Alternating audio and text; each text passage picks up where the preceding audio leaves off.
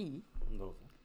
ラボ808 presents のポッドキャスト番組 Beyond the 産学連携。綿貫直子です。研究支援が専門です。菊池英樹です。社会学が専門です。産学連携をより身近にするための活動ラボ808がお送りするこの番組。皆様今日の産学連携お疲れ様ですお疲れ様です。毎回およそ15分。と言いたいんですが私の感覚では25分だったんだ。あれ？違う？だったんだけど菊池くんの感覚は30分うん。ということが分かりましたがあくまでも毎回およそ15分。私綿貫直子と菊池くんが産学連携よもやん話を展開し研究や大学それを取り巻く社会環境などについて思うことを語らいながらそして時には皆様からのご意見を拝聴しつつ産学連携のビヨンドを目指していくそんな雑談トークプログラムです。よろしくお願いしますよろしくお願いします。いろんな音が入っちゃね。ヘリコプターも入りパソコンのピロロンもも入り外に今ムクドリが泣いている。泣いている。そんな夕暮れにに。収録しております、はい。まず、えー、と前回のエピソード、うん。えー、と台湾のイベントの視察報告でしたけど、はい。ちょっと菊池くんからね追加情報がある訂そうなの正と謝で罪。があるそうなので、はい。どうぞ。前回意気揚々とこの人形劇はうんうん。サンダーボルトファンタジーなんだっていうふうに言ったんですけど、うん。サンダーボルトファンタジーではなくなかった。なかった。なんと。77なんと。ちょサンダーボルトファンタジーはうん。この日本この台湾の人形劇に感動した日本の、うんうん。まあゲーム会社が一緒にコラボしたうんうん。やつで、ちょっとそこで展示されてたのは似てたけど違いましたっていうのが1個違ったのと、うん結局僕たちはこれが何何が AI なんだよヒャヒャヒャヒャヒャみたいにに。言うてましたけど、はい。あなた調べたところ、はい。全然ちゃんと AI を使ってて。そのそれはなぜですか？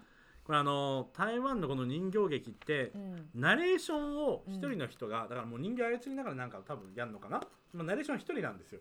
有名なだからあれだよおじさんがいて。講談師みたいな。あそうですそうです。そのおじさんファンさんっていう人なんですけど、うんファンさん亡くなっちゃったらしくてもうレジェンドが亡くなったなるほど。てなった時に AI 技術により彼の声を再び再現し彼を思い出すスペースっていうのが当日会場であったんだと。とでそれに付随したイベントでファンサでキャーって湧いてたっていう。なるほど。そのレジェンドが亡くなった声はいをはい。AI ではい。再生して,、それを楽しめるブースがまあそこにありその横にたまたまイベントとしてファンミがあったってこそう、まあ、横じゃないけど、まあ、同じ会場の敷地で、ね。何も文脈が分かんない。ただ盛り上がってるように見えたけど、まあ、そういうことでした。あれね。あのいつか「紅白」で美空ひばりあの AI がそうそうそうそうそうあれもちょっと物議かましかもしたけどね。なんかその個人の声を、そのそう。AI で勝手に再生していいのだろうかっていう、ということでねちょっと今日あのまた新聞記事ネタなんだけどはい。私あれから味を占めましてね。スクラップブック作っちゃはいいスクましたからね、ラップブック張り切って菊池君に相談して B4 がいいんじゃないかってことで。B4 がいいってしたら。B4 サイズでこれでも実際見ると持ち運びにくいですね。いやでもね結局ね結論から言うと B4 でよかった。なぜならば、は新聞を切り取ってもあ A4 ーだと入らないそうそうはあのすなんていうの1ページに貼れる量が限られちゃう。でもしかしたら1個の記事もは貼れない場合もある、はいはいはい、はい、でも B4 だとうまくこうパズルみたいにね本当だ。組み合わせると あの本当だ。そうだからこうちょっと近いネタを貼り合わせたりとかへえあの23日貯めて近いネタ貼り合わせたりとかするとこうなんかちょっとその情報の流れというかトレンドのこう変化みたいなものが見えるから、まあ、1週間ぐらいこう貯めてからこう組み合わせ考えて貼るんだけど、そうするとね結構面白くって9月の後半はあのはい。研究費の配分は広く薄く効果的の方がいいんじゃないかっていう筑波大学の研究結果の記事があー2点ぐらい載ってたりとか。予算シーズンだからかなあそうかもしれないね。なるほどね。で次第再編の話も9はい月後半に結構ダラダラってましたね。あったりして、まあ、あとちょっと私が意図的に並んでてるのもあるんだけど、うんうん。でまあなんかスタートアップとか事業量の話とか、はいはいはい。結構並んできたりとかするんだよね。はい。で最近最近ここ23日でうん。あらっと思ったのがあの今言ったまさに今言った AI っうん。ていうキーワードがあのちょっと23日の新聞の中でも23点あー。34点目についたのでちょっとせっかくなので紹介しますね。はい。えっとまず10月22日の読売新聞から、まあ、お STS フォーラムっていうあの国際会議 STS フォーラム科学技術と人人類の未来に関する国際フォーラムという、うん。まあ、会議国際会議があって、まあ、そこでうん。AI など先端科学技術とどういう距離感でいくべきかっていう議論が、まあ、されましたっていう報告と、はい。で10月20日金曜日は、うん。あのエルゼビアだよね。あの学術情報誌をはいはいはいはい公開しているそのあの CEO が、うんうん。あの生成 AI で科学研究加速っていうタイトルなんだけど、まあ、もちろん肯定的に AI を捉えていて、まあ、査読ピアレビューをする時の査読者を探す時の専門家を選ぶための AI ツールを作ったっていうなるほど。こともあるしでただ論文を AI で作ることはちょっと NG ですよっていう規定倫理規定みたいなものは出し出しつつもあの査読者の選定には AI ツール入れてますよとうんいうことと、あとあの基本的に生成 AI は科学技科学研究を加速させるものとしてうまく取り入れる方向性を示している。でもう一つは、まあ、あの日経新聞であの編集員の方が書いているんだけどあの、まあ、よく、まあ、AI に限らずちょっと前から言われてるのはその科学技術の進歩によりなくなる職業がある。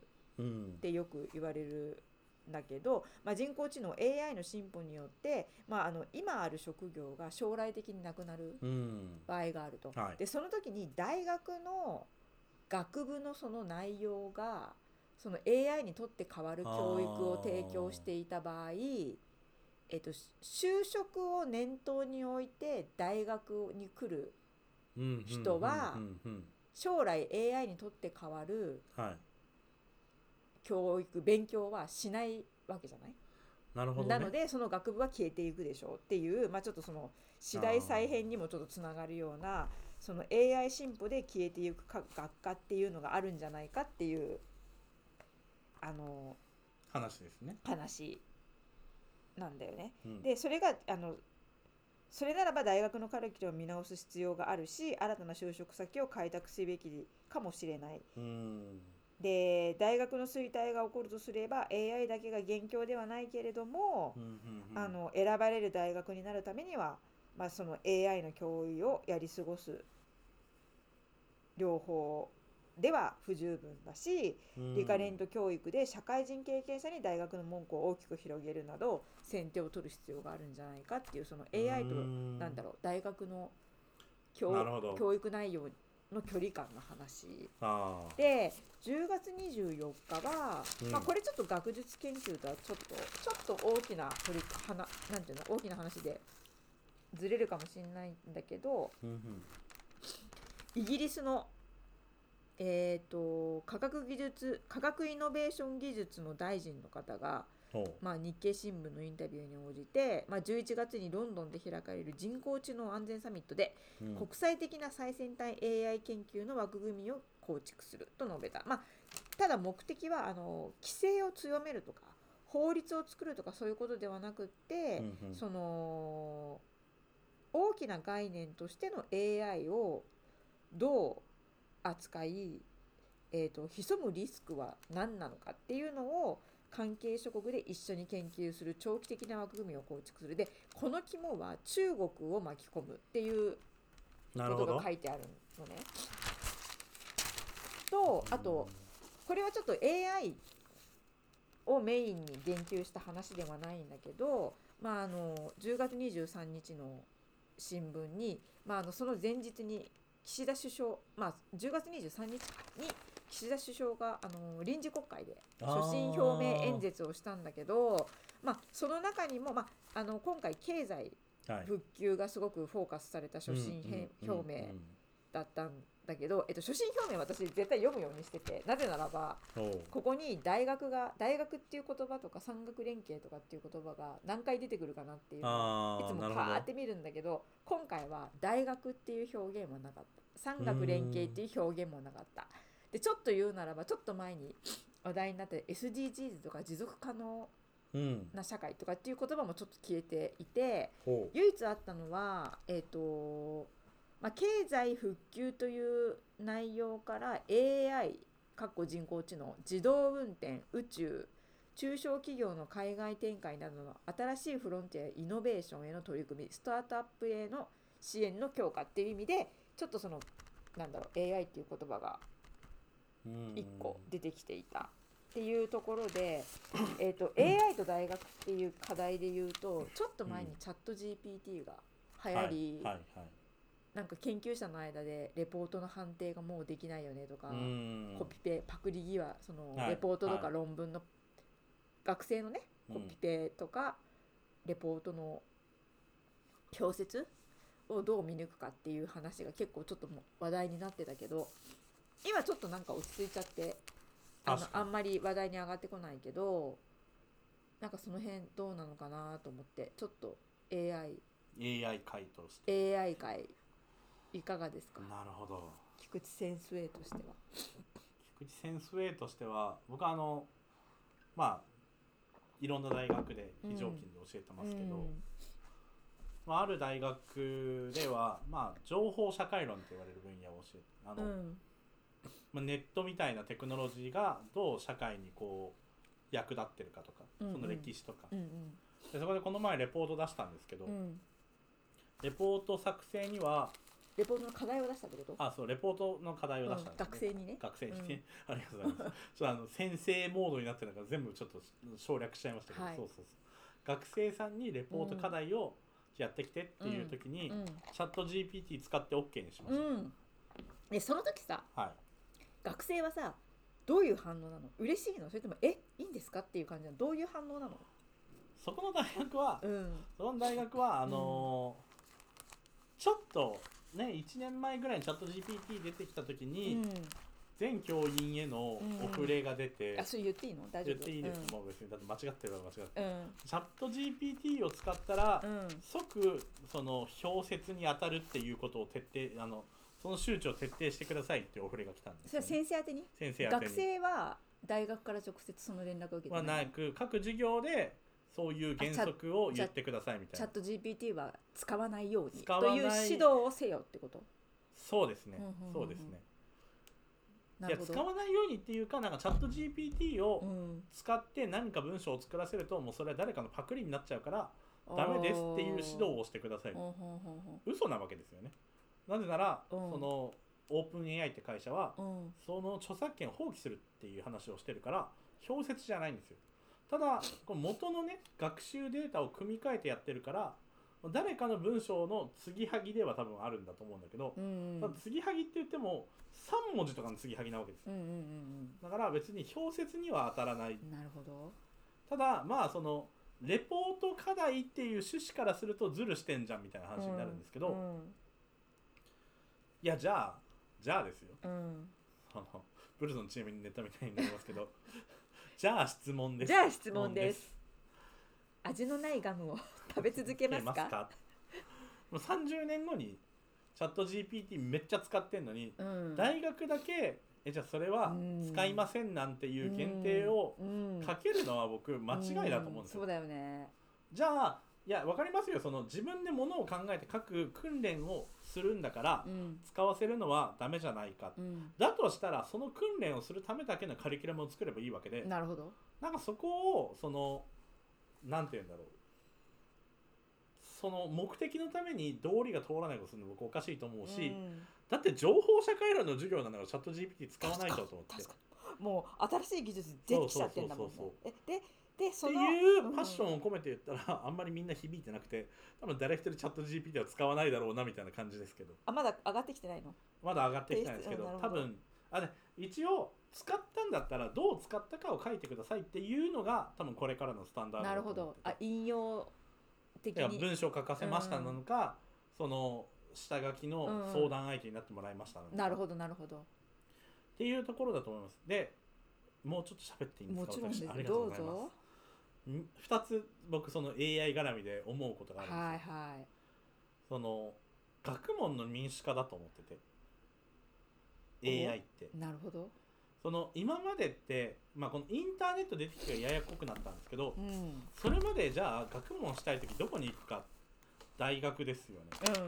でも大学に行って専門家に話を聞かないといけなかったのが、うん。まあ、一応本とかもあって、まあ、うん。うん別に民間でも読めるけど、うん。それでも最先端の知はその大学に行かないと手に入りませんでしたうんっていうのが、うん。チャット GPT の目指す方向性目指す方向性って家にいながらとかもう世界中どこにいながらでも最先端の地にアクセスできてそこから答えをもらえちゃうってことだと思うんです。ってなった時に大学の役割ってどうなんだいっていうことを考えないといけないなっていうのは思うんですけどつまり大学対 AI ってこと？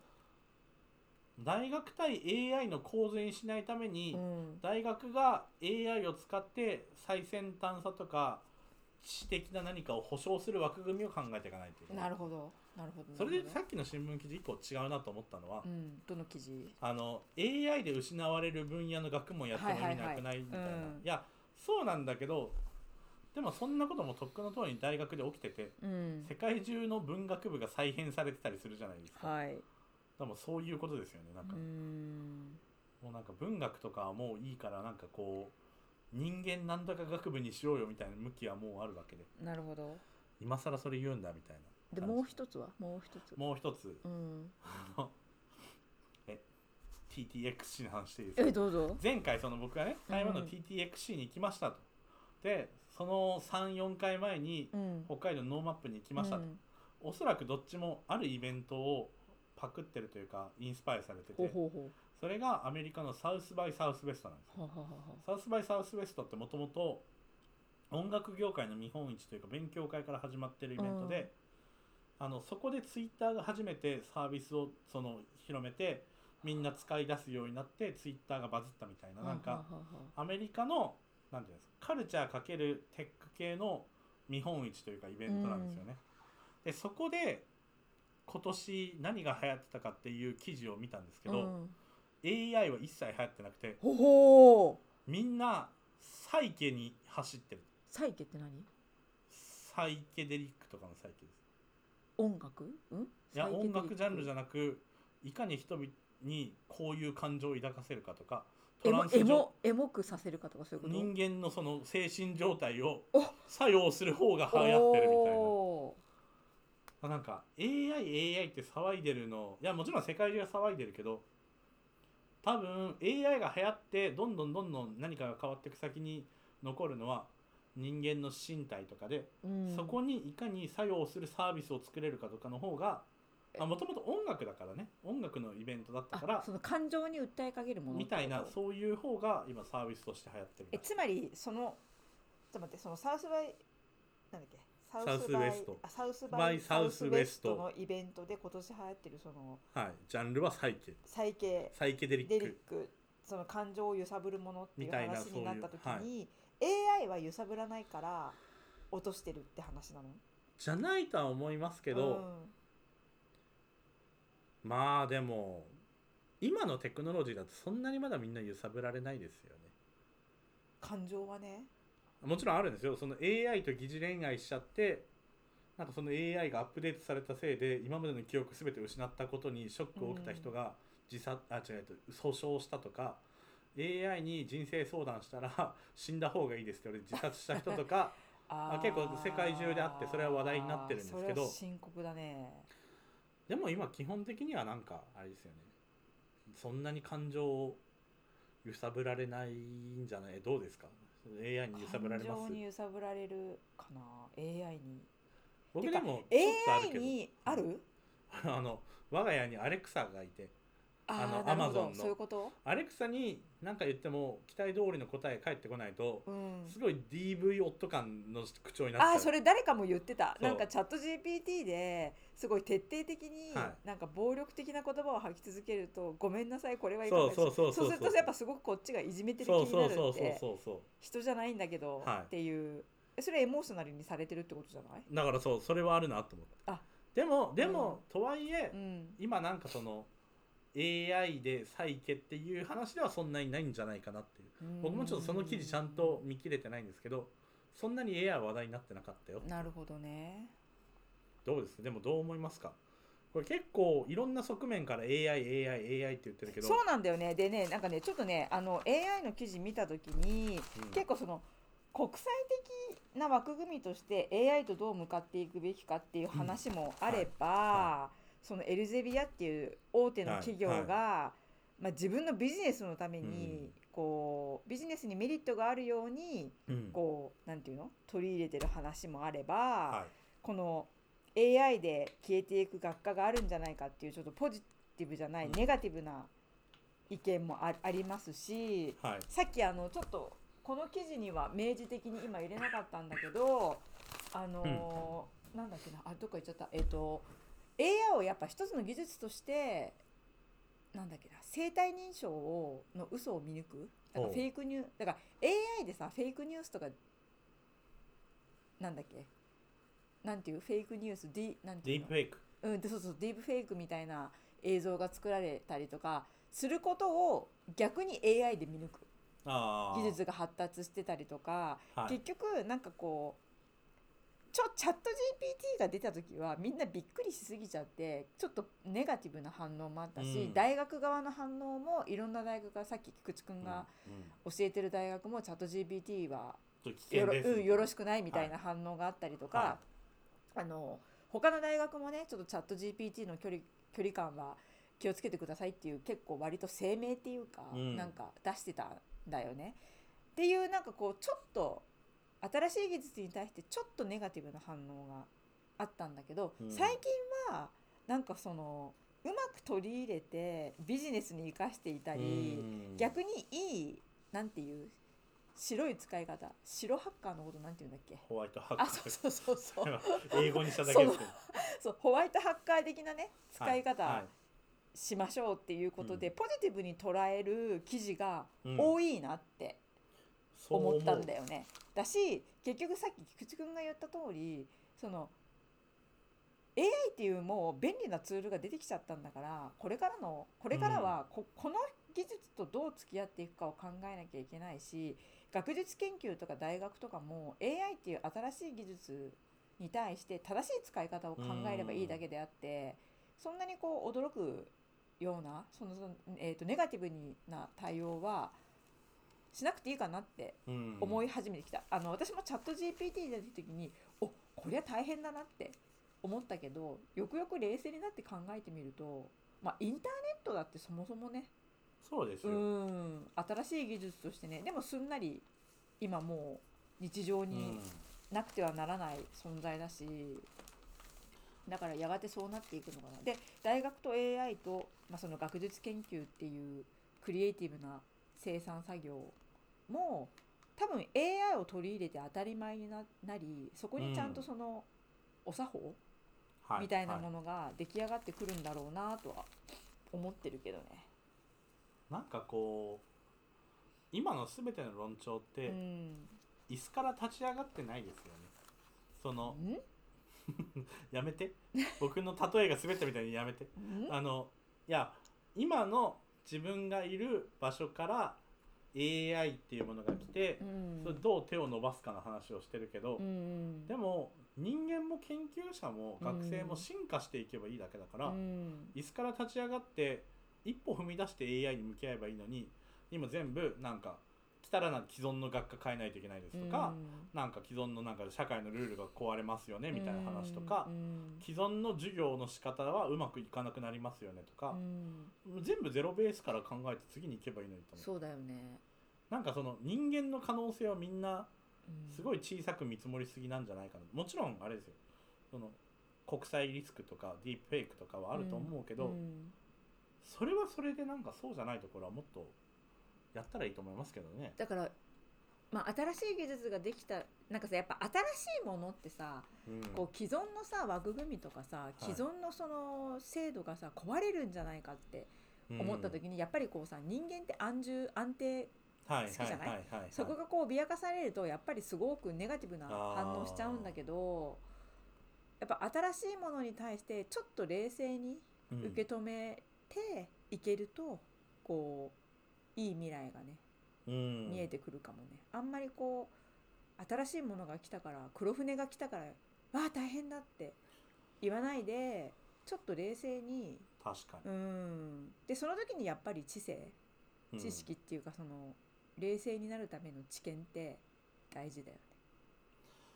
なんかそれで言ううと、ん産学連携界隈まあじゃあ大学うん。とか産業とかでう、ん。もっとなんか先端的先駆的先進的なうん。AI の使い方とかうん。開発したらいいのに、そこはあんまりコミュニケーションしてないようなそうね。気がする、わかんないです。やってんのかな？なんかまあ率直に言うとなんか私 AI もうちょっと大学の中にこうグイグイ来ていろいろ乱れ乱れるのかしらって思ったんだけど、そんなことなかったうん、意外になんか今今今のところ静かだよね。どっちかっていうと企業とかの方が、とか、なんていうのの省庁とかがさなんかこう書類作りに専用のチャットツール入れましたとかさ、あとあのクモンクモンどっかの学習塾が小学生の自由研究の相談するための生成 AI を開発しましたとか割なんか大学以外のところの方が割と AI に。との距離感が積極的だなって思っていて今のところうん。そのなんだろうチャット GPT が出てきた時のような懸念はない気がするな。まあでも実際に教えてる先生は 混乱してるとこもあるのかもしれないけど今のところそんな感じかな。なんか逆に僕教わりたいですもん。チャット GPT の使い方を。チャット GPT ね私も一時期おもしなんか業務で使えてます？一回だけ使った？使ってる？いやうまく使えなくて、うんなんか使わなくな使ってないな。ただなんか教えてほしいですよね。そうだよね。のコマンドプロンプトみたいチャなんかこうあれ携帯シニア向けの携帯教室みたいな感じ。みたいなのあったらえ全然教えてほしいけど なんかわかんないから。じゃあ誰か AI 教室チャット GPT 教室 チャット情報 GPT 会。うん、あのチャット GPT 教室やってる方いらっしゃったらぜひ教えてください。なんか今日はちょっとねあの秋のねエモい夕方に鳥の声を聞きながらはい AI と大学についてよもやま話を展開してみましたはいじゃあもう日も暮れてきたのでここまでにいたしますねはい。ビヨンドザ産学連携では皆様からのメッセージをお待ちしています。暗いないや、だってその雰囲気だったら。送り先は、あ、違う。送り先はラボ808のメールアドレス info at labo-808.com です。808は数字でお願いします。Beyond the 産学連携は毎月2回から3回の配信を目指しています。また次回 Beyond the 産学連携でお会いしましょう。ここまでのお相手は？菊池英樹と？綿貫直子でした